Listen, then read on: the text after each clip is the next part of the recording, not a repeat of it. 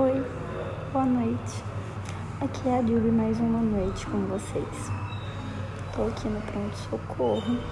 É, um filho de uma puta de um dono deixou um cachorro me morder. Mas tudo bem, gente. Cachorro que não late não morde.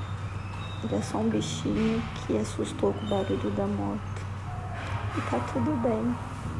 Tô aqui isolada, aguardando atendimento. E enquanto isso, aguardo, conversando com vocês e ficando quietinho. Porque dói. Mas não dói muito não, tá? Dói menos que um piercing uma tatuagem.